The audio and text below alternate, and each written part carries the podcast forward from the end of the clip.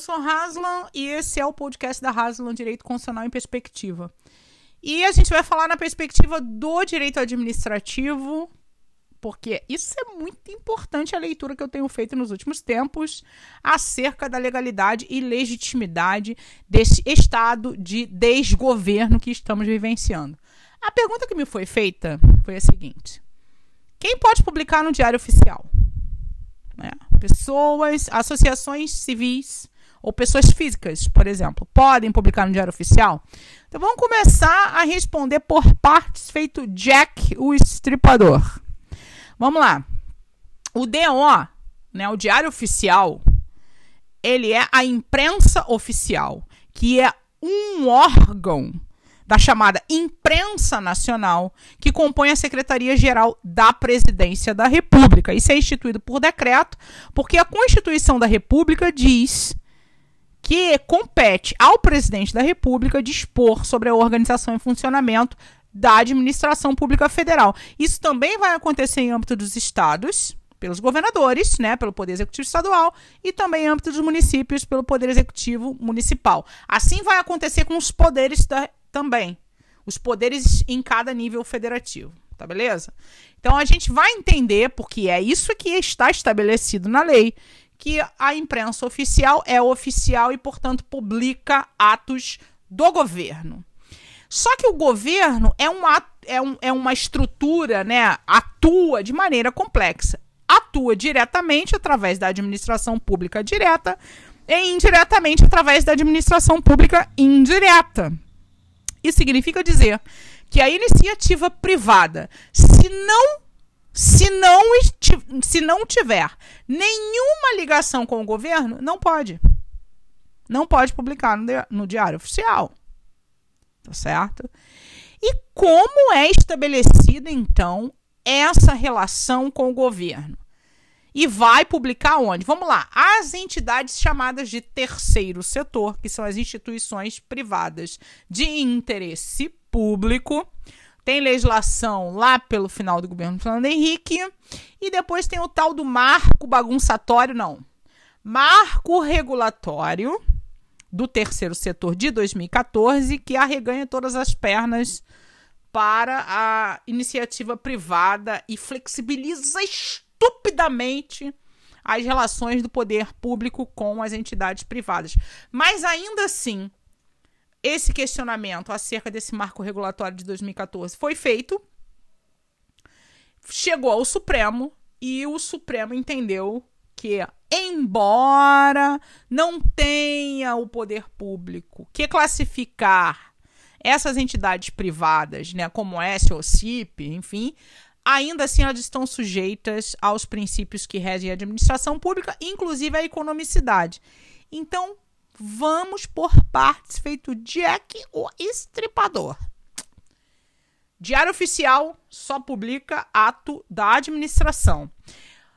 Ato da administração significa pode ser que quem esteja atuando no interesse público possa ser considerado como integrante do que a gente chama, na modernidade, né, como terceiro setor. Assim, é coisa de vanguarda da administração, sei lá, nos últimos talvez 30 anos da, nesse modelo de Estado que a gente vive. Então, quanto. É, na verdade, eu, eu vou falar disso em outro podcast. Nesse podcast aqui, eu só quero falar do DO, beleza? Então, para a gente saber se aquela instituição.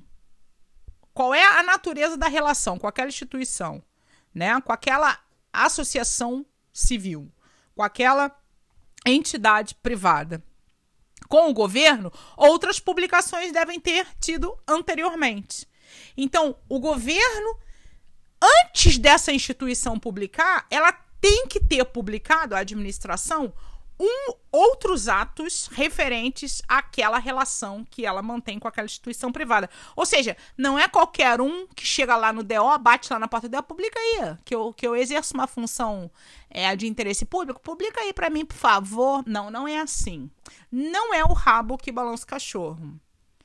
Então, em direito administrativo, embora a gente tenha de fato havido, tenha havido na nossa história, uma é, relativização desse rigor para entidades privadas atuarem no terceiro setor, isso não significa que o DO virou a casa da mãe Joana.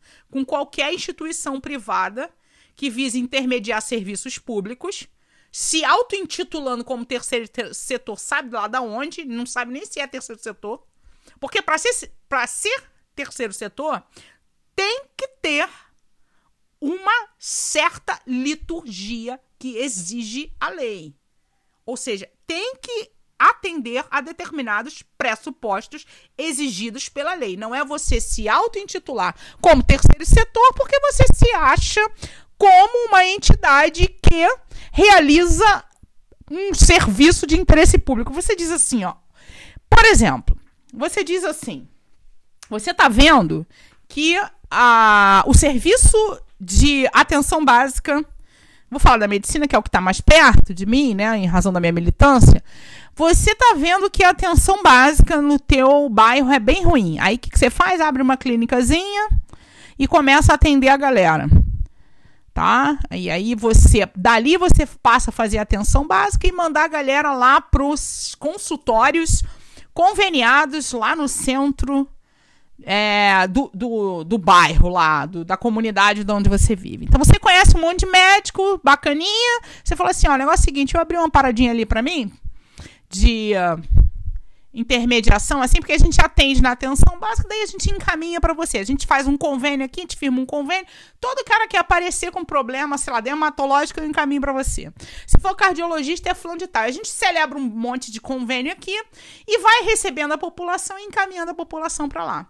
E aí a gente vai lá na prefeitura, bate lá na porta da prefeitura e fala o seguinte: olha Tô aqui fazendo um serviço público, de interesse público, que é uma atenção básica. Tô encaminhando a galera lá pro centro de, de do, do bairro, né, para médicos que a gente conhece. Tá aqui os termos de convênio, publica aí no Diário Oficial e fala agora pra galera que para ser atendido nesses consultórios só passando pela atenção básica lá que vai ser obrigatória. Quer dizer, pode passar atenção básica do SUS. Mas também aqui eu ofereço na falha uma oportunidade para as pessoas serem atendidas. Sacou? Vê se isso faz algum sentido. Não faz por quê?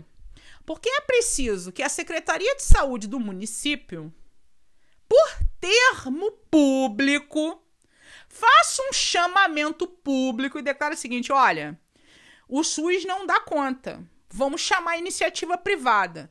Faz um chamamento público, celebra um termo de cooperação para então dar esta oportunidade. Mas quem dá a oportunidade é o poder público.